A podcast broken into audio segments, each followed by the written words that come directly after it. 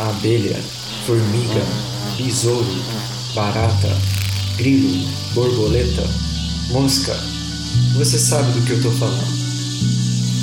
Os insetos permeiam a vida na Terra. O que você sabe sobre eles? Eu sou o Caio. E eu sou o Pedro. Você está escutando O zumbido do mosquito, o canto da cigarra. a pulga atrás da orelha. Você está escutando Bug Bites, o seu podcast sobre insetos. Seja muito bem-vindo a mais um Bug Bites, falando diretamente da toca do Besouro Studios. E no dia de hoje temos um especial falando de mirmecofilia em Lepidoptera, mais especificamente em borboletas. E comigo hoje tenho o Simeão para me ajudar nessa tarefa. Simeão, quem que a gente tem como convidado hoje? Então, Pedro, hoje nós temos como convidados a Noemi, que a Noemi já participou de um episódio há três ou quatro episódios, falando sobre evolução é, e surgimento das borboletas. Noemi, é, reintroduza-se novamente, por favor. Oi, gente. É, eu sou professora do Instituto Federal de Educação, Ciência e Tecnologia de São Paulo, aqui do Campus Campinas. E além disso, eu trabalho como pesquisador colaborador lá na Unicamp, no laboratório do professor André Freitas, o Labor. É, fiz meu mestrado e meu doutorado lá. Minha graduação também foi na Unicamp. E eu trabalho principalmente com filogenia, evolução e é, genética de populações de borboletas. Ah, legal. É, A outra pessoa também que vai participar do episódio é o Lucas Kaminski. O Lucas, é, ele foi também aluno do professor André Freitas no Labor. É, e agora eu passo a palavra para o Lucas para ele se apresentar também. E aí, Lucas, fala um pouco do que você faz, onde você está. Oi, tudo bem, pessoal? Ah, eu sou biólogo e mestre em zoologia e com doutorado em ecologia. E o organismo, né, o modelo de estudo que, que, eu, que, que, eu, que, eu, que eu tenho estudado esses anos todos são essas interações de lepidópteros, né, lagartas de lepidópteros com formigas, né, um fenômeno chamado de mirmecofilia, e que é a linha principal que eu tenho trabalhado. E eu sou pesquisador colaborador aqui em Porto Alegre, na Universidade Federal do Rio Grande do Sul. Atualmente sou bolsista de pós-doutorado e tenho orientado alunos também com esse tema, sobre vários aspectos, né? Porque a mirmecofilia é um, é um, é um, um, é um assunto muito interessante, assim, né? Eu acho, achei muito oportuno a escolha desse tema para a gente conversar hoje, né?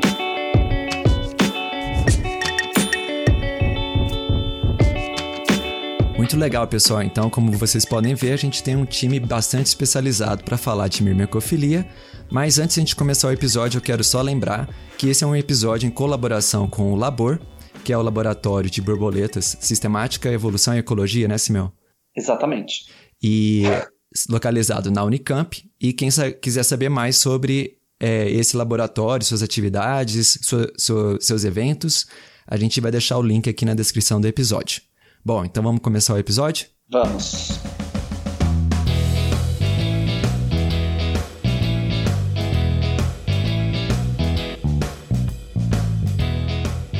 É, então eu vou começar perguntando pro, pro Lucas e pra Noemi, para eles explicarem pra gente, pra nossa audiência, o que, que é mimrecofilia. Bom, vamos começar do básico, né? Mirmecofilia vem do latim, né? Mirmecofilia.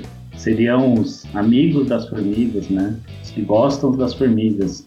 Então, os organismos mirmecófilos é, são todos organismos que convivem com formiga durante um grande ou durante toda a sua vida ou durante grande parte de sua vida, né? E na verdade, né, quem conhece formiga, que eu imagino que todos que estão ouvindo conhecem formigas, é muito difícil tu não ter contato com uma formiga durante sua vida, né? Mesmo sendo um, um Homo sapiens. E isso ocorre por características típicas, né, que são das formigas, né, que são insetos sociais. Então, os insetos sociais eles formam, só podem ser considerados como superorganismos, né? E, então, tu imagina um organismo que ele é multi, que ele está dividido em múltiplas unidades, né? São clones que eles potencializam, né, o potencial, né, amplificam o potencial de interação de um organismo. Então, o organismo está dividido em várias partes, né? E cada formiga está interagindo com plantas, com insetos, com outros animais, com fungos, né? Então, a mimecofilia são seria essas interações, né? Ah, legal. É. Noemi, você quer complementar com alguma coisa? Uh, eu acho interessante lembrar que, assim, a mimecofilia é essa interação, mas muitas vezes, do ponto de vista que a gente está estudando, né, quando você começa a falar de interações mais fortes, você começa a falar em várias coisas que estão ocorrendo junto aí. Então, você tem coevolução desses organismos, você tem surgimento de órgãos específicos, né, para mediar essa interação, e você tem tem um, uma gama de, de interações que estão ocorrendo aí, que vão desde interações que são positivas para os dois autores, né? Positiva para a formiga e positiva para para quem está interagindo, e ao mesmo tempo você tem também uma gama que vai até o outro extremo, em que as interações podem ser até mesmo negativas para a formiga e positivas para, no caso, as lagartas, né? Que são as borboletas que a gente estuda. Uhum. Sim. E eu... É, não é. Exatamente ah, isso, né? Essas, a mimecofilia vão ter vários tipos de interações, né? Que podem estar ocorrendo. Essas formigas que estão né, forrageando, né? Estão ocupando os hábitats, elas vão estar interagindo com esses organismos. E em determinados contextos, elas, essas interações elas podem ser mais fortes ou mais fracas. Elas estão, as formigas elas selecionam características dos organismos que permitam conviver com, esse, com nesses ambientes, né? Então, eu, eu pensando mais no, nos insetos herbívoros, né? A interação das formigas com os insetos herbívoros. Então, a, a presença de formigas, né, sobre a vegetação, ela basicamente, é, é ela é ela restringe a ocorrência desses insetos herbívoros. A maioria dos insetos herbívoros, eles não gostam de formiga, né? Uhum. Quem já teve a experiência de sentar num formigueiro pode saber que não é muito agradável, né? Então ela Você já teve essa experiência, Lucas? Tive quando era criança. Sentei Olha, no de lava-pé e, e hum, foi a minha primeira experiência mirmecóloga. Foi marcante. É, sentar eu nunca sentei, eu já ajoelhei. É ruim também. Então, eu já pisei já. Mas Agora imagina se você é um inseto, né? Você é uma lagarta, um inseto herbívoro que está comendo a planta e tu está sempre tendo que lidar com essas formigas, né? Tem várias maneiras de lidar com elas. Tu pode se esconder, tu pode evitar locais com formigas. Se tiver características que te permitem aguentar mordidas ou não ser identificadas pelas formigas, todas essas características elas são adaptativas para conviver com formigas, né? Uhum. E as formigas, elas podem, no final, essa, essa atividade de, de, de, de predar, de remover insetos herbívoros das plantas, faz com que muitas plantas, né, estabelecessem ao longo do tempo evolutivo interações com formigas, né? Uhum. E aí é que vão começar esses cenários, como a Noemi falou, nesses né, cenários coevolutivos, né? Esses cenários onde esses organismos eles passam a, a ter muitas características, né, da sua biologia, da sua morfologia, do seu comportamento que estão relacionados com adaptações a conviver com as formigas, né? Então, as plantas, né, que ao longo do tempo evolutivo, várias, várias linhagens de plantas diferentes desenvolveram estratégias para atrair formigas, né? Essas plantas são plantas mirmecófilas, Sim. né? E tu tem várias plantas que e passaram a estabelecer interações obrigatórias com determinadas formigas, né? Como que uma planta pode interagir com uma formiga, né? Em geral, essas plantas têm estruturas que alimentam as formigas, né? São chamadas Sim. de nectários extraflorais, são glândulas que podem estar em qualquer parte da planta e não estão diretamente relacionadas com a reprodução. É um néctar que não está diretamente relacionado com a reprodução. Né? E se acredita, né? existem forte, fortes evidências que isso surgiu né, nesse cenário de, de, de interações mutualísticas com as plantas, né? Uhum. Então, as plantas mirmecófilas, elas criaram um, um, novo nicho, né? Uma nova possibilidade para esses organismos que pudessem conviver ali, né? Então a gente pode imaginar que organismos pré-adaptados, insetos herbívoros pré-adaptados a conviver com formiga por algum motivo, é, eles poderiam passar a ter vantagem de ocorrer nesses ambientes, né? Então, a presença de formigas, elas podem gerar o que se chama de espaços livres de inimigos, né? Isso é uma ideia interessante para entender a evolução da mimecofilia, né? Uhum. Então, se você conseguir ficar perto de uma formiga e a formiga não te ataca, tu pode ter um benefício da proteção pela formiga, né? esse benefício ele pode ser tanto indireto, só pela uma característica. Então tem, tem um trabalho que a gente fez que, que, que é interessante de comentar, né? A gente fez um trabalho muito simples, assim, com massinhas de modelar e formigas de, de plástico, assim, né? E vendo o efeito, só o efeito da forma de um objeto que se parece com uma formiga próximo a um, a um objeto que parece uma lagarta, né? E esses experimentos com massinha de modelar são interessantes porque uh, o, os, pre, o, os, predadores visualmente orientados que vão atacar a massinha de modelar achando que é um, uma lagarta, vai ficar a marca disso, né? E o que a gente encontrou nesse trabalho é que, que depois posso disponibilizar para quem tiver interesse, uhum. é que o simples fato de um, de um algo que parece uma lagarta próximo a algo que parece uma formiga tem uma menor probabilidade de ser atacado do que perto de um objeto que não parece uma formiga. O que, que a gente fez? A gente pegou essa formiga de plástico e removeu as pernas dela. Então, ela é um objeto do mesmo tamanho, mas sem a forma de formiga, né? Ou seja, a forma, ela tem um significado simbólico dentro desses para esses é, predadores visualmente orientados, né? Isso já uhum. pode ser um benefício que seria um começo de um benefício que geraria um, um, uma uma possibilidade de evolução da mimecofilia, né?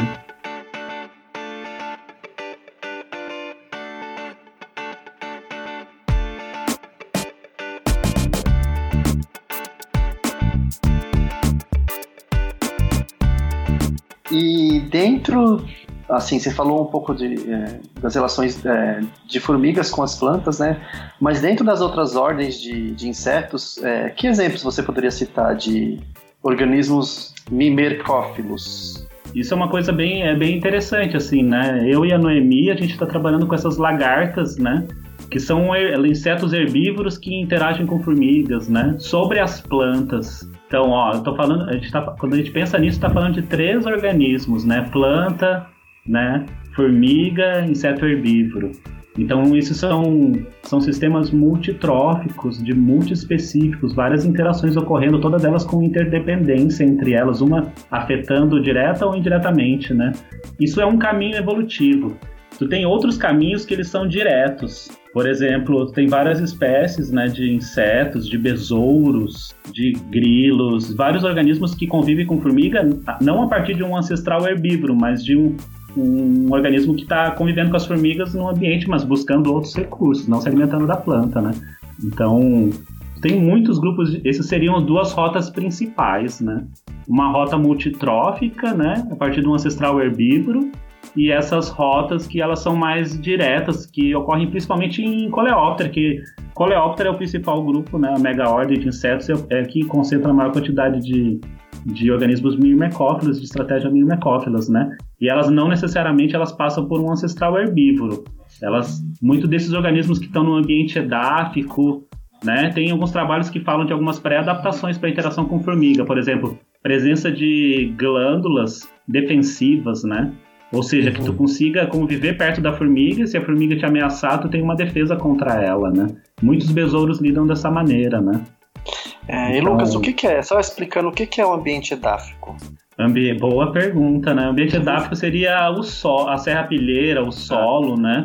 Porque vamos imaginar, isso é, é, bem interessante, assim, que é uma das coisas que eu tenho que eu, eu tenho tentado estudar, assim, nos últimos tempos, é é, é uma, essa, uma, diferen, uma diferenciação conceitual aqui do que, que é essa área de atuação de uma formiga, né? Que a gente poderia, de um formigueiro, desse superorganismo, que a gente poderia chamar de uma, de uma mirmecosfera, né?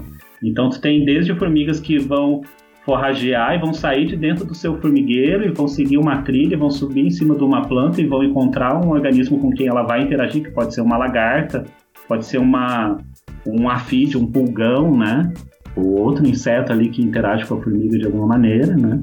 E tu tem ao mesmo tempo dentro do formigueiro, né?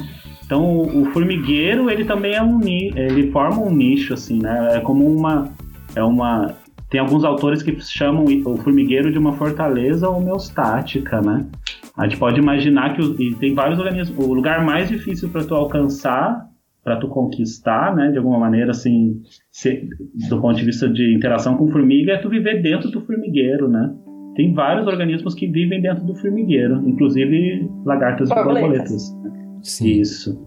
Então, é, Dentro do formigueiro, tu tem muitos benefícios se tu conseguir viver lá dentro, né? Tu pode passar estações desfavoráveis, né?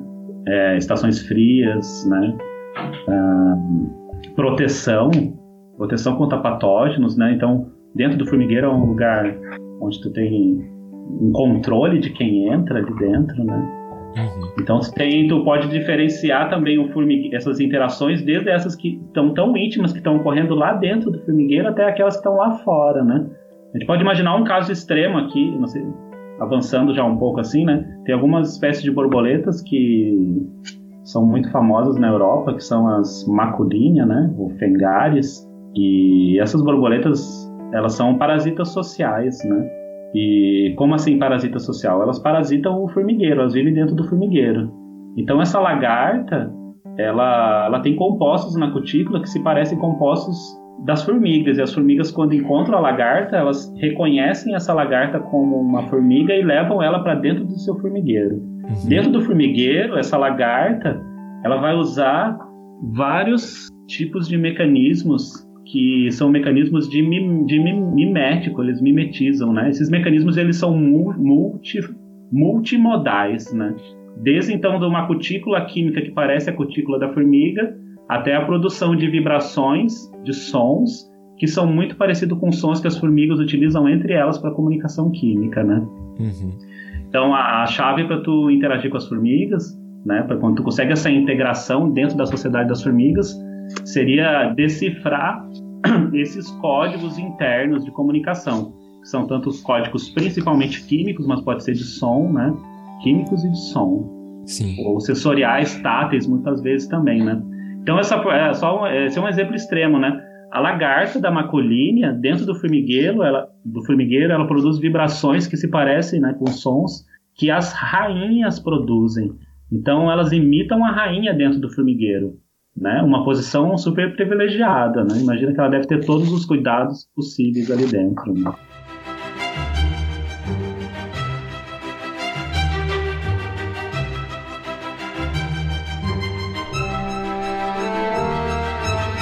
Essa é uma coisa interessante assim, de destacar, né? Que desses insetos mirmecófilos, né, que, que criaram todas essas adaptações para lidar com as formigas, né? É, por exemplo, as lagartas, a gente pode pensar, se a gente for pensar assim, né, nos nutrientes que elas carregam, né, e nessa função que o, o, o Lucas mesmo citou, né, de é, tem essa interação com as plantas, né, as formigas, elas vão ali ajudar, entre aspas, né, a planta a se proteger de herbivoria. E quem são os herbívoros? Muitas lagartas, né, são, são herbívoras. Uh, mas aí tem alguns grupos de lagarto que se disfarçam, por assim dizer, né? Com a, algumas, é, algumas estratégias para conseguir ser aceita pelas formigas. E aí não só são aceitas, são de uma certa maneira não são incomodadas pelas formigas, mas também elas podem se aproveitar do sistema que já existe nessa mermecosfera que o, que o Lucas está dizendo, né? Como, por exemplo, das vantagens de se morar dentro do ninho da, das formigas. Aí eu aproveito para perguntar, então, já que a gente já entrou no, é, nesse assunto, é, tanto para o Lucas quanto para a Noemi, é, que grupos é, de borboleta né, que, que evoluíram né, essa associação com formigas e como é que ela, ela funciona assim para cada um desses grupos? É parecido? É, é, é diferente?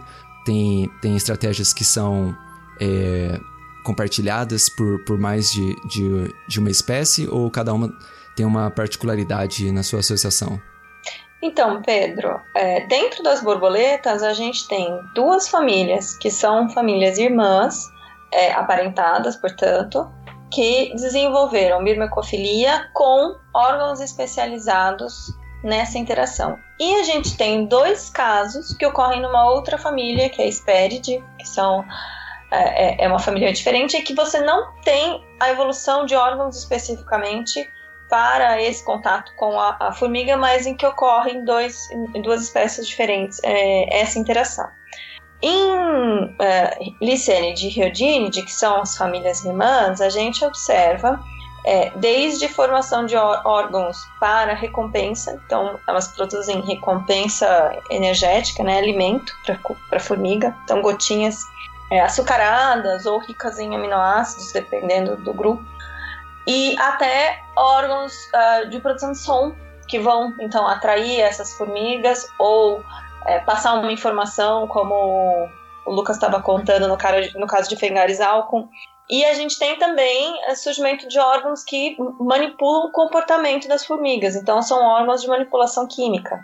É, esses é mais difícil da gente descobrir exatamente ali qual é o, o, o composto químico que está sendo exudado, mas a gente observa uma alteração do comportamento das formigas, por exemplo. A gente vai ter é, essas duas famílias apresentando essa, essas, esses diferentes órgãos e assim eles não estão homogeneamente distribuídos ao longo de toda a família. Né? Essa que é a questão interessante.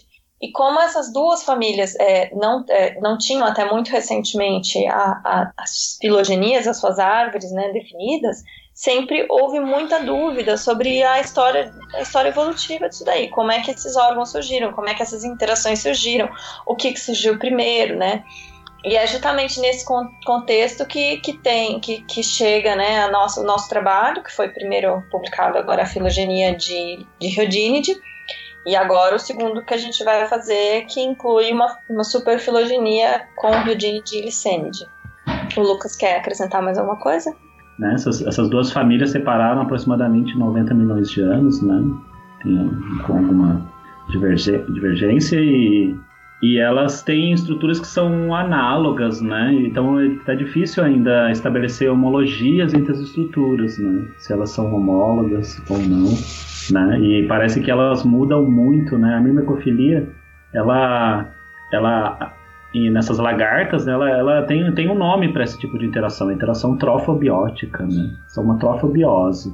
Né? Então, essas lagartas elas produzem um recurso alimentar, né? A trofobiose é, é, é uma, um tipo de interação que ela é um recurso, uma troca de um recurso alimentar por uma prestação de um serviço. Né? Essa é a trofobiose. Então, os pulgões são trofobióticos e essas lagartas também a partir do momento que elas têm glândulas que produzem açúcar, né? Produzem líquido, líquidos, recursos, rewards, né? Recompensas calóricas pelos trabalhos das formigas, né? Então, essa, esses recursos, eles são produzidos por glândulas que não são homólogas nas duas famílias, né? Uhum. E é facilmente, facilmente a gente vê que elas não são homólogas, porque as glândulas elas são bem diferentes e estão posicionadas em segmentos diferentes nas duas famílias. Isso dá uma ideia de que a interação ela poderia de que o mutualismo pode ter evoluído duas vezes independentemente, né? Então tem várias coisas ainda que que, que a gente está trabalhando aí junto com a Noemi, né? É tentar entender a homologia desses órgãos e, e tentar entender a evolução dessas interações, porque uma uma interação que é mediada por um recurso né, e que pressupõe uma, um, uma recompensa, né, ecologicamente ela, ela varia muito, depende muito de um contexto ecológico. Né? Então, o que, o que acontece, por exemplo, né, a gente está falando aqui de duas famílias de borboletas que juntas dão mais de 6 mil espécies. Né? A família Licênide ela é distribuída praticamente cosmopolita, né, amplamente distribuída, né, e é um grupo maior a grande parte da diversidade Alicênide, tem uma, uma, essa família irmã, que é Riodinidae, que é basicamente neotropical, e a mirmecofilia em Riodinidae evoluiu nos neotrópicos, aqui na região neotropical, né? E... Bom, acho que é isso. Mais alguma... Quer complementar, né? Eu, te, eu, eu tenho uma pergunta, na verdade. O Lucas tinha mencionado no começo do episódio que algumas espécies conseguem mimetizar né, é, os sons emitidos pela, pela rainha, e a Noemi agora também falou é, das glândulas, né? Então eu queria saber se vocês têm uma noção, assim, vocês podem é, colocar para a gente assim, quais são as estruturas que estão envolvidas nesse, né, nessa relação de mimercofilia assim, que estruturas é, se modificaram para permitir essa interação com as formigas? Então vocês falaram de glândulas e da eu não sei como que eles produzem o som, mas o que mais vocês poderiam falar sobre isso? Para ilustrar. Uhum. É, eu Bom. vou falar. Bom, desculpa, Lucas. Quer falar você? Pode falar. eu vou é. falar um pouco sobre Riodinide, aí depois o Lucas complementa com o Vicente. É, a gente tem em Riodinide três tipos de órgãos, né? Órgãos produtores de som, órgãos produtores de recompensa energética, né? E órgãos produtores de é, compostos químicos voláteis. Então a gente tem dos compostos químicos, a gente tem uma variação grande nesse número de órgãos e aonde eles surgem em grupos diferentes. Estão todos dentro da subtribo ninfidine, da tribo ninfidine, e aí a gente tem uma variação ali mesmo dentro das subtribos de ninfidine. Para som, som é produzido de duas formas diferentes em Rhodinidae, e eu não sei, o Lucas talvez é, seja um pouco mais recente nessa literatura, é, para a Licênide sabe-se que elas produzem som, mas não sabe como. Então, para a Rhodinidae, elas têm é, algumas têm uma estrutura que parece um reco-reco, que fica próxima à cabeça. Ela é bem pequenininha, mas parece um reco-reco. E essa estrutura, ao movimentar a cabeça, né, então ela tem, ela tem algumas pontuações na carapaça da cabeça e a hora que ela movimenta a cabeça ela faz o, o barulhinho, é, é, faz um, uma vibraçãozinha.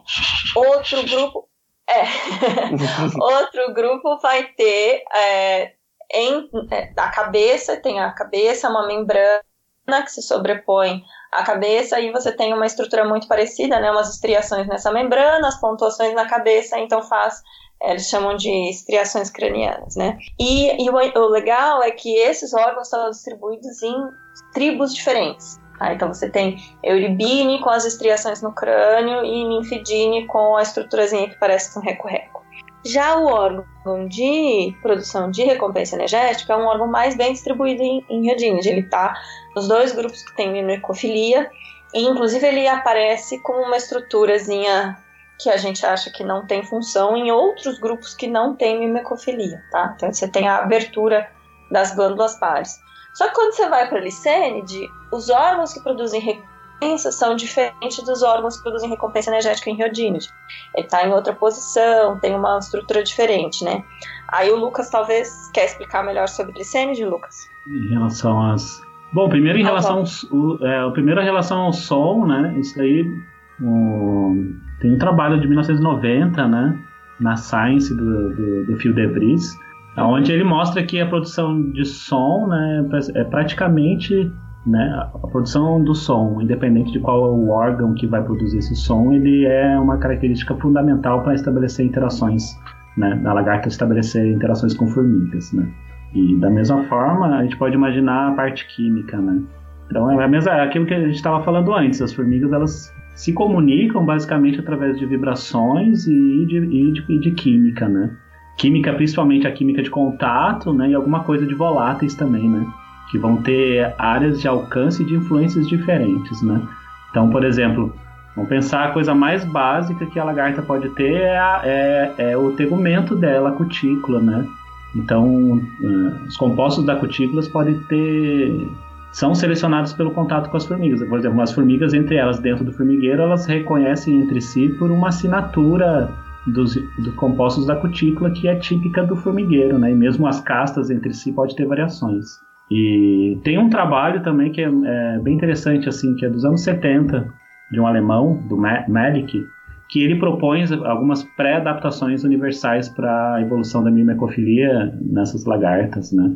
Que seria o fato de que, em geral, elas têm a cutícula mais grossa, né? Isso possibilita que elas possam aguentar melhor as mordidas. Porque as formigas, elas são meio temperamentais e elas respondem por uma perturbação muitas vezes, né? Então tu encosta na planta e as formigas já estão já responde com feromônio de alarme e a resposta principal delas vai ser morder qualquer coisa e principalmente a lagarta tá ali morde a lagarta. Então a lagarta ela, elas tão, têm adaptações para aguentar essas mordidas, elas suportam bastante as mordidas, né? As cutículas são bem grossas. Uma outra pré-adaptação seria a ausência de comportamento reflexo, né?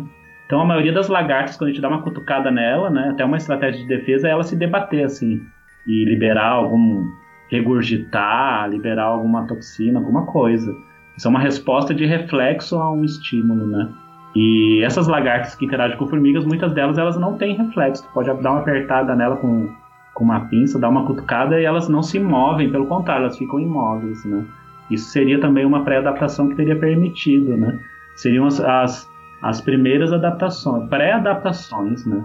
Aí a partir daí tu vai ter glândulas que estão relacionadas com a parte química, né? E tem duas hipóteses que são bem antigas, né? São do começo do século passado em, em relação à evolução da, da, da mimecofilia em lagartas de Lepidoptera, né? Uma hipótese apaziguadora que propõe que essas glândulas teriam surgido com um propósito de, de, de, estabelecer interações mutualistas com as formigas, de alimentar as formigas, né? E tu tem essa hipótese mutualística, e tu tem a hipótese apaziguadora, que seria de que é, a, a, a, as estruturas, né, essas glândulas das, da, da, das lagartas teriam evolu evoluído por, um, por, uma função de apaziguamento dessa agressividade natural das formigas, né? Ou seja, tu conseguia apaziguar a formiga. Então, a partir disso seria um primeiro passo para tu conviver. Então, essas duas hipóteses, elas meio que se misturam, assim, né? É difícil de separar bem o que, que é cada uma, mas a gente pode imaginar que, que as duas são, são importantes para diferentes tipos de órgãos, né? Ah, quando a gente fala que as formigas elas, elas se comunicam quimicamente e muitas vezes se reconhecem quem é da própria colônia através de, de pistas, e, pistas e sinais químicos, a gente pode imaginar que, que a espécie de lagarta, né, quanto mais especializada numa determinada espécie de, de formiga, mais especializados vão ser os órgãos, né, e mais, mais precisos vão ser os sinais químicos que ela vai mimetizar, né. Mas as interações obrigam. Então, as interações né, entre lagartas e formigas elas podem ser divididas assim a grosso modo entre facultativas e obrigatórias né mas isso é bem é uma separação bem simplista a gente pode separar isso num, em todo um gradiente desde lagartas que simplesmente elas apenas possuem as pré-adaptações que permitem que elas vivam em locais frequentados por formigas né ou seja existem muitas lagartas que elas têm cutícula grossa que elas têm algumas estruturas que poderiam estar relacionadas com apaziguamento, né? Então, uma delas é, são os PCOs, né? Que são estruturas unicelulares na cutícula, que não se sabe muito bem para que, que serve, mas se acredita que está relacionado com o apaziguamento. E algumas lagartas dessas, às vezes, elas não têm os órgãos de produção de, de, de recompensa para as formigas, mas elas estão com as formigas, né? Então, essas interações elas podem ser é, classificadas mais como um tipo de comensalismo, né? Então, você tem desde um comensalismo até essas lagartas que têm essas glândulas que produzem as recompensas, né, que estão mais dentro do, de um espectro mutualismo, de mutualismo aí, até essas espécies que são alguns casos mais específicos onde as lagartas passam a, a ser parasitas sociais, né? E aí são um parasitismo. Então, a gente pega todo esse, tem desde o comensalismo ao parasitismo, né? Em termos de tipo de interação.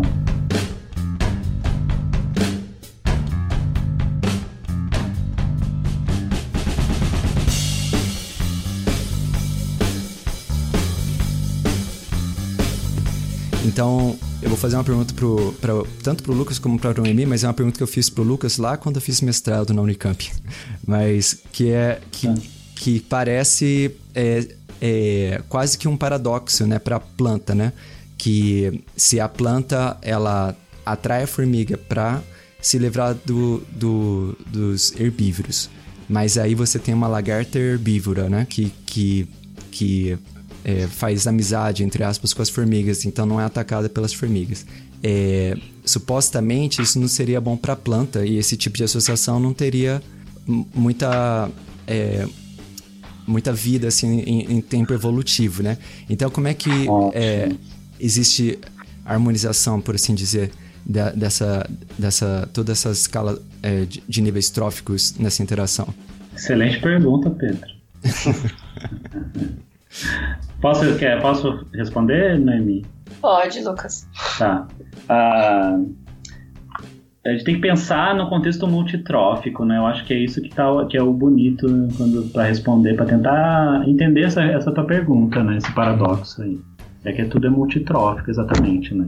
Então vamos pensar tem que tem várias hipóteses e vários caminhos aí para pensar, né? Mas o, a questão da evolução do nectário estaforal em plantas tem algumas hipóteses que sugerem, por exemplo, que ela tem uma função de distrair as formigas, por exemplo, né? Uhum. Então, é, é, excelente uma planta. Vamos pensar que a gente é uma planta e estamos estabelecendo interações com formigas, né? E as formigas estão removendo os herbívoros nas plantas. Agora imagina que essas formigas, elas também estão indo nas flores e forrageando nas, nas flores. Agora tu imagina que nas flores elas atrapalham a, o polinizador, por exemplo, né? Então, uma das hipóteses para a evolução da, da, da mirmecofilia em plantas, que evoluímos, hum, sei lá, centenas de vezes, né? Tu imagina que a, evolu é, a evolução de nectário estafloral em planta ocorreu muitas vezes, né? Mas se, se, se sugerem que em, algum, em, algum, em alguns contextos ela pode estar tá relacionada com para desviar as formigas que elas não vão no, no, no, nas flores, né? Porque uhum. nas flores elas podem ter um efeito negativo.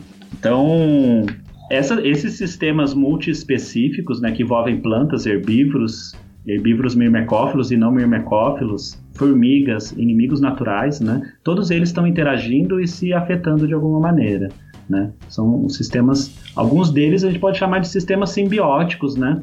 Por exemplo, se a planta é mirmecófita, a, a, a planta tá sempre, a formiga está sempre na planta porque ela vive na planta.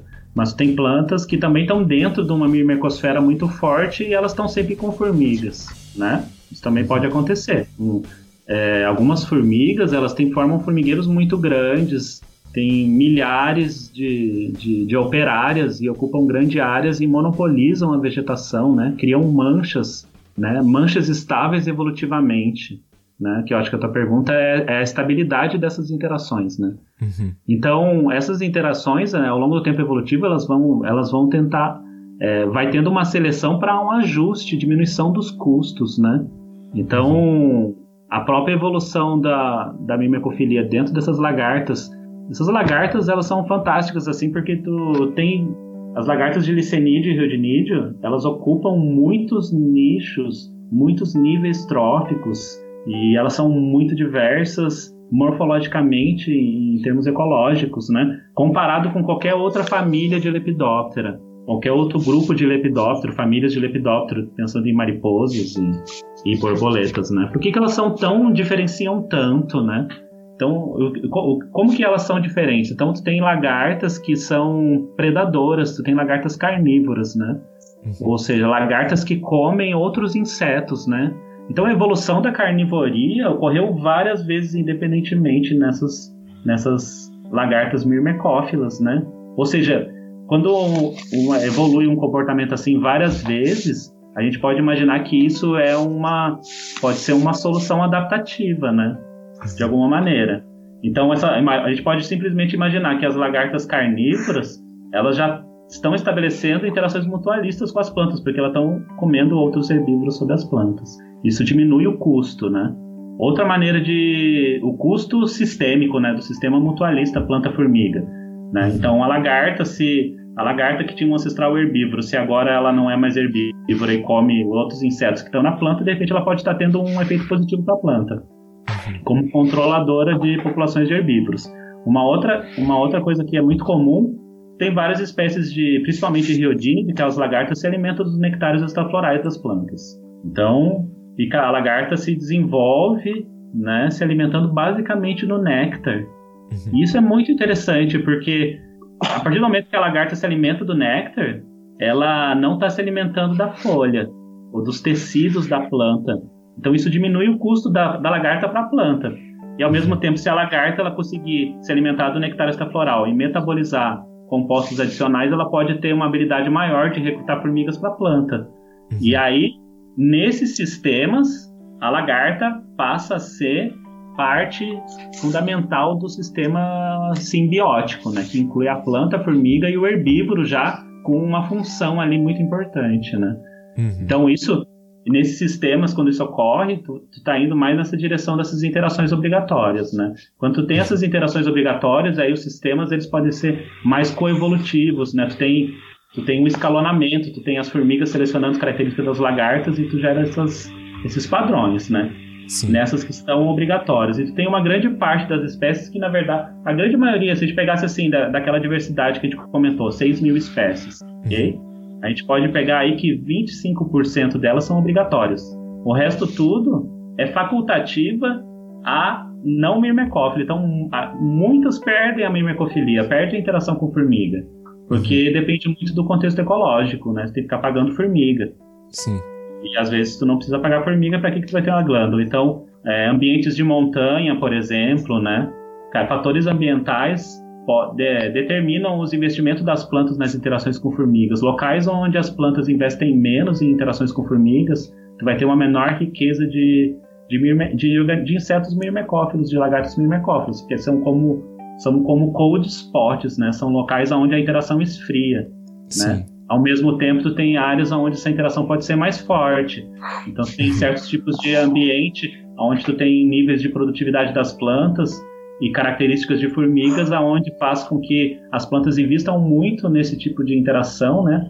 Uhum. Por uma disponibilidade de recurso, e tu tem esses hotspots para evolução da mimecofilia, né? Talvez a é. chave para entender a evolução da, das interações com formigas, né, do mutualismo, seria identificar o que, que é esses cold hotspots, né? São nesses locais onde tem a pressão seletiva para isso.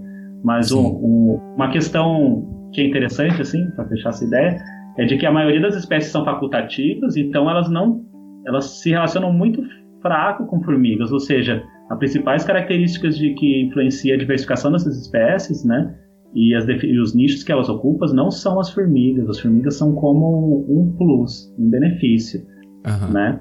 O benefício de ocorrer em lugares, em lugares em nichos que são restritivos para outros, porque as formigas restringem nichos, né? Ao mesmo tempo, e, e, nesse cenário, né, várias lagartas têm interações muito fracas com formigas, né? E fica como quase como num, numa estratégia evolutivamente estável, onde tu mantém a glândula em interações muito fracas, com baixo custo, e uhum. que eventualmente pode ter um benefício em algum contexto ecológico, né? Sim. É, isso é bem interessante que esse equilíbrio, essa economia, né, que, que para ver a, a estabilidade não, né, tem que fazer essa rede de custos e benefícios, né, de ter a formiga é, e, e, por exemplo, talvez vai ter um custo de talvez ter infestação por uma, uma lagarta myrmecófila, mas ainda assim o benefício é maior do que uma planta que não tem é, proteção das formigas, né, e talvez tenha um maior nível de infestação por outras lagartas, né, e isso também me lembra um pouco de, de um estudo falando da esse tipo de interação que, que foi feito pela Judy Brownstein, mostrando assim que é, os nectares nessas fontes de açúcar, né, que, a, que atrai as formigas para as plantas, né, elas deixam as formigas famintas por proteína, né, que é uma hipótese que, que eles fala, é, fizeram, né, que, que é tanto carboidrato que elas conseguem por, esses, por essas fontes é, de nectário e, ou de é, trofobiontes, né, que, que é, um desequilíbrio nutricional, que é, então elas se tornam mais agressivas é, contra possíveis é, desfoliadores e, e, outros insetos que podem vir a atacar a planta, né? Uhum. É, não, é, é bem isso, né? Verdade, esses sistemas, eles são multi-específicos, né? Para tu entender eles, tu, tu vai ter que tentar ver o todo, né? Todas as interações em conjuntos. É muito importante ter isso, né? E basicamente quem decide tudo é a planta, né? Tem muita gente que diz que, bom, o mutualismo não existiria, né? Que seriam são explorações mútuas, né? Ah, é tá todo mundo, né? A seleção estão é, investindo o que tem, uhum. não investe mais do que tem. É um, muitos tem estudos com afídeos, com os pulgões, que mostram que em determinados contextos as formigas elas param de comer os pulgões e começam a comer os pulgões porque já está faltando proteína ou hum. por alguma outra questão da colônia, né? Isso aí é muito é muito importante quem estuda formiga, né, para entender a formiga, é entender que a formiga é um superorganismo, que ela é a colônia, né? Sim. Então, o estômago é social, as formigas são todas juntas, né? Eu sempre imagino assim que a pior coisa que pode acontecer para uma formiga é ela se perder do, do seu formigueiro, porque ela já não tem mais o que fazer da vida, né? Imagina. essa isso que você falou da exploração mútua, né? É bem legal, a gente pode deixar para um outro episódio, mas é bem interessante porque muita gente, né, olha o mutualismo quase com uma coisa sentimental, né? Um ajuda o outro, os dois se dão Tão bem. bonitinho, né? É. Mas ninguém imagina que, por exemplo, a mitocôndria, se ela foi aprisionada pela célula, né? E explorada. e, e, talvez não seja uma relação tão é, bonitinha assim, né? Mas aí a gente pode, a gente pode conversar isso num outro episódio. É, os sistemas complexos, quando eles evoluem para essas organizações, normalmente eles diminuem a liberdade. Né? Uhum. Mas isso fica tá, para próxima. Tá aí? eu tô aqui, tô, eu, tá eu, tô, Não, eu, eu, tô, eu tô prestando atenção, gente. Tô dando umas viajadas aqui, é. mas tô prestando atenção.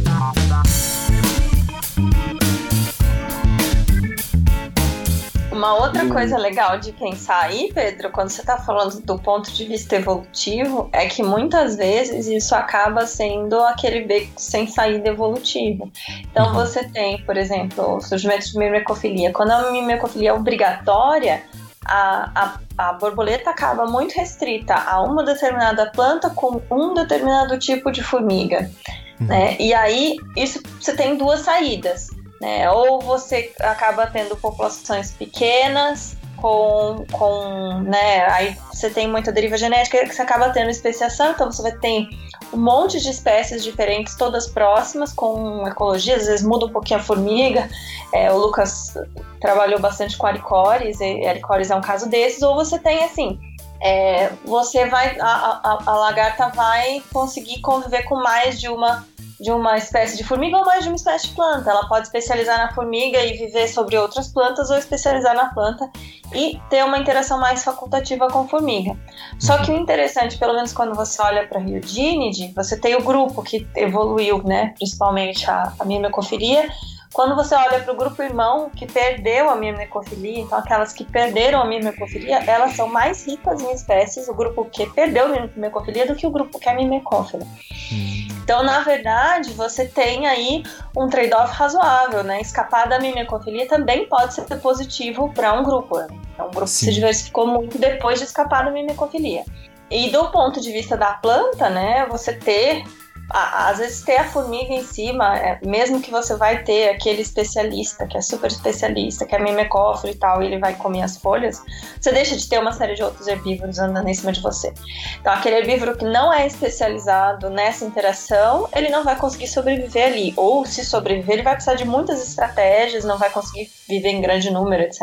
Então, ainda consegue ser uma vantagem, mesmo existindo esses organismos que exploram essas relações, né? Uhum. É, é um caso muito, muito bonito, né? Muito interessante. Sim. Gente, eu tava aqui, eu enquanto você tava falando, eu tava viajando muito. É, e, pens- e tentando, é, pensando assim, muito antes da mimecofilia, né? Que se você for ver a história ah, evolutiva de Lepidoptera, é tudo muito, muito bonitinho, muito desenhadinho, né? A relação. Tanto é que Lepidoptera é a maior linhagem é, folívora, né? De, entre os insetos. Então você vê que é tudo muito bonitinho. Você tem as primeiras linhagens lá que não se alimentavam de folhas, que ficavam no folício, que são os micropterigídeos. Aí depois as primeiras larvas que eram é, minadoras obrigatórias. É, aí depois passando pelas larvas que são, migra- é, são é, minadoras, mas também podem ficar é, se alimentar fora da folha e até as linhagens que se alimentam totalmente fora das folhas, que desenvolveram os larvópodos, as pernas abdominais, tudo. E aí, gente, você traça toda essa história evolutiva bonitinha de milhares de anos e você tem essas coisas bizarras, assim, né? No meio de todo esse universo, que são, sei lá, mimercofilia, é, ectoparasita de cigarra. E aí, no caso da mimercofilia, eu tava pensando assim, se vocês que são trabalham tanto com isso, se vocês têm um, um cenário que, sei lá, que desenhe uma um, de seleção que levou a isso, sabe? O momento, é, vocês pensam nisso, sei lá, eu tô aqui, tipo, viajando. É, cortou um pouquinho, Simeão. Você pode repetir o cenário, o quê? Vocês têm em mente, assim, um cenário de... do- a, a pressão de seleção que levou a isso. Ah, vocês tá, hipotetizam um de cenário, assim, sabe? Um- uma historinha, não uma historinha, né? Mas... é, Então, se você for pensar na carnivoria, por exemplo, que é o extremo mais, a coisa mais esquisita, né? Na verdade, em Riodinidae a gente tem vários tipos de eh, comportamento estranho em lagartas, né? Você tem lagartas que vivem no folício, comem folício, que é muito esquisito. Você tem lagartas que são aftófagas, né? E dentro das aftófagas você tem aquelas que são carnívoras e aquelas que se alimentam de líquidos. Três comportamentos extremos. É, no caso da fitofagia e da carnivoria, você tem primeiro essas interações que surgem com as formigas, né? Então, você tem que pensar que o ancestral de Licinidiodinidae, ele já tinha alguma predisposição a conviver com formigas. Muito provavelmente mediado pelo PCO que está presente nas duas famílias. Então, há forma de camuflagem, digamos, né? ou um apaziguamento químico. É, ela estava ali. E aí, é, alguns grupos começaram a interagir mais e outros grupos só têm essa proteção, né? Essa cutícula mais grossa, tal, PCO, então ela consegue ficar ali no canto, mas sem uma interação mais forte. Quando surge essa interação mais forte, essa é, lagarta vai entrando em contato muito próximo com outros organismos que são myrmecófilos, como é o caso, por exemplo, dos pulgões, é, dos afídeos e tal. Quando essa lagarta começa a entrar em contato com o pulgão, com o afídeo, com o nectar extrafloral, ela está ali naquele local. Então ela acaba explorando. Digamos, uma, uma lagarta começa a explorar o nectar extrafloral e ele é rico em açúcares, né? Então acaba sendo uma vantagem também explorar o nectar extrafloral. E existem lagartas que só se alimentam de líquidos e lagartas que, na verdade, se alimentam no nectar extrafloral nos primeiros ísteres e depois comem a folha. Por exemplo, aí você tem um extremo, um exemplo extremo que é o caso de anulata nulífera, que se alimenta só no nectar extrafloral de bambu, né? mas também tem interação com formigas. Aí da mesma forma como ela está ali é, próxima do, dos, dos, afídeos e tal. Às vezes ela vai se alimentar na secreção do afídeo, aí acaba comendo o afídeo, e aí algumas lagartas, como é o caso de Euribia, por exemplo, é, desenvolveram a capacidade de se alimentar só de afídeos e outros organismos que estão ali nessas interações mimecófilas com, com, a, com a formiga, a planta, o nectar extrafloral, tá tudo junto. Então, como tá tudo no meio ambiente, essas interações acabam sendo facilitadas. Quando uhum. o Lucas fala que carnivoria surgiu várias vezes, a gente sabe pela árvore, né, pelo meu doutorado, que a gente tem ali pelo menos quatro instâncias diferentes dentro da árvore de Redingen que você tem carnivoria surgindo. Isso é bastante. E tá bem espalhado, então você tem tribos diferentes, né? E dentro da tribo Ninfidini você também tem subtribos diferentes em que ocorre carnivoria.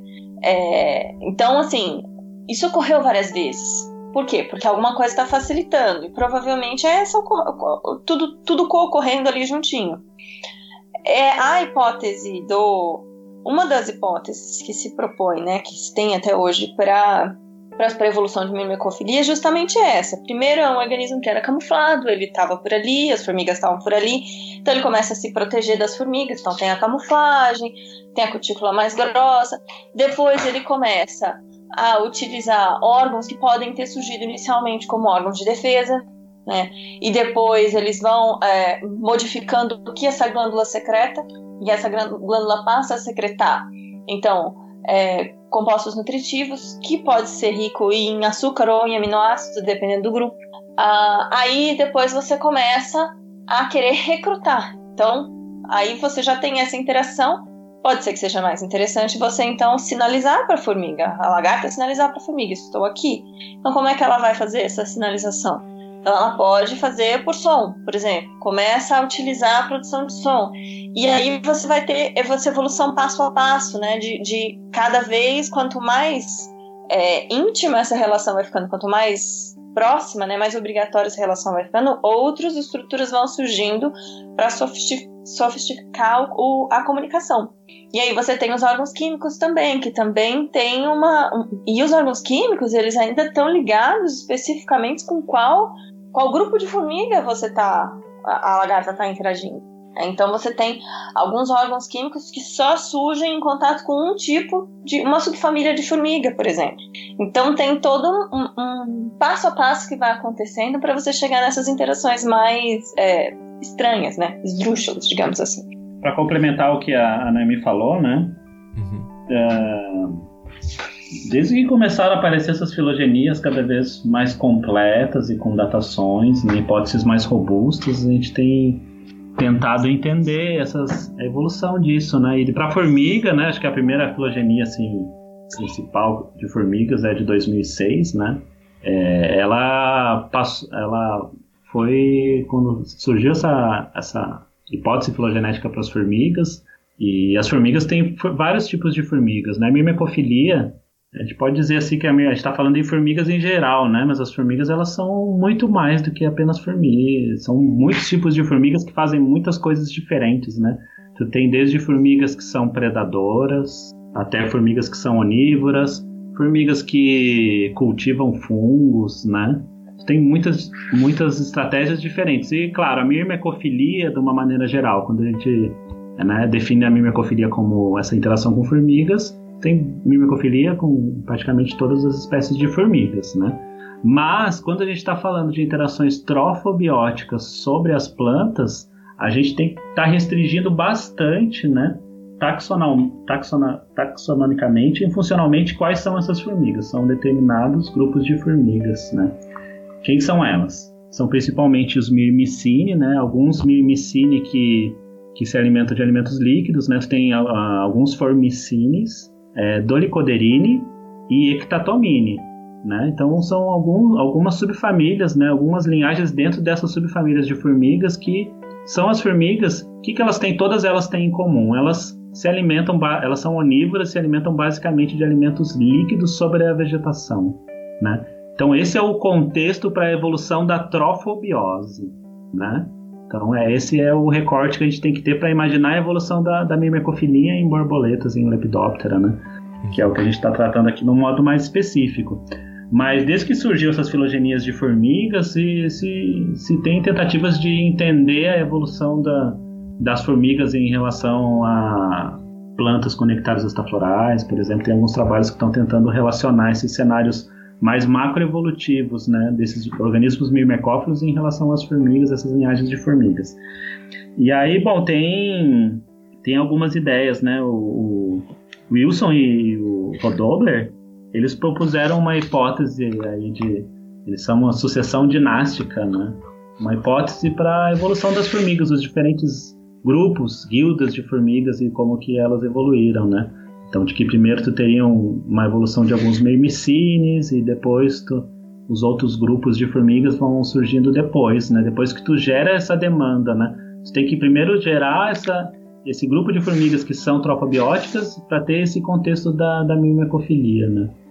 O contexto da mimecofilia que a gente está tratando, que é essa em Lepidoptera que ocorreu sobre as plantas, né? E com formigas que buscam alimentos líquidos. E, bom, a gente vive num momento incrível para estudar essas interações, né? Então, a Noemi, a, a tese dela, né, e o trabalho que a gente publicou da filogenia dos Riodinidae é um é como é o, é o, o esqueleto agora onde a gente vai botar essas informações de história natural e tentar entender a evolução delas, como que elas se relacionam, né? Essas questões, a evolução da, dos diferentes estruturas morfológicas e dos comportamentos do, desde o ponto de vista dessas hipóteses filogenéticas, né? Que isso há 10 anos atrás era muito precário, a gente não tinha, né? Mas agora a gente tem uma, um bom panorama assim do relacionamento dessas linhagens viventes, né? E do tempo dessa evolução e que está muito bem, né? né se relaciona muito bem com a, com a diversificação das diferentes linhagens de formigas e outros grupos, né? Uhum. E das plantas, das angiospermas. Então a gente tem, na verdade, cada vez a gente tem um cenário, está mais próximo de ter um cenário mais, mais completo de como pode ter surgido, né? E se originado e diversificado essas interações.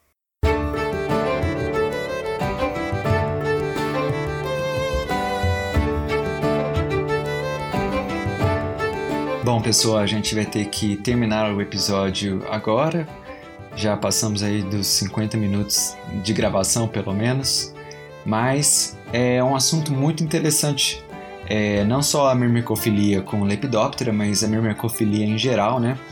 Com certeza aí tem exemplos muito interessantes que a gente pode falar no futuro, desde a interação de formigas com cecrópia, formigas com acácia, tem vários estudos legais também que até publicados ali pelo grupo do, do professor André Freitas, né, que que está à frente aí do, do Labor, incluindo trabalhos aí da Noemi e do, do, do Lucas, né? E então fica aí o convite para o Lucas e para a Noemi para voltarem para a gente falar mais sobre esses trabalhos, sobre mirmecofilia em outros grupos. É um assunto, é um assunto bastante interessante. E, Simeão, você tem mais alguma consideração? Não. Bom, então com isso Não, a gente gostaria vai... de agradecer novamente, agradecer novamente o convite. Sim. É, também agradecer a disponibilidade da Noemi novamente participar do episódio e do Lucas também. Isso aí. Muito obrigada pela oportunidade. A gente está à disposição aí. Lucas Bem, tem muito obrigado pelo convite também. Sempre é um prazer é, falar sobre formigas e sobre as interações, sobre a pesquisa que a gente faz, né? E estamos abertos aí, qualquer dúvida pode escrever, mandar e-mail e nos procurar. Tá legal? E obrigado pelo convite para participar. Gostei muito da oportunidade. Obrigado, Pedro e Simeão. E Ah, legal. Gente que fica contente de ter vocês aqui. Acho que ficou um episódio bastante informativo. E com isso a gente então fecha o ano de 2019, o último episódio do Bug Bites nesse ano. Agora o próximo episódio só em 2020. Então, um feliz ano novo para todos os ouvintes, para os convidados, para o Simeão também. E é isso aí, até, até o ano que vem. Feliz ano novo, muitas baratas voadoras para todo mundo. Feliz ano novo. Eu não quero barata voadora, não.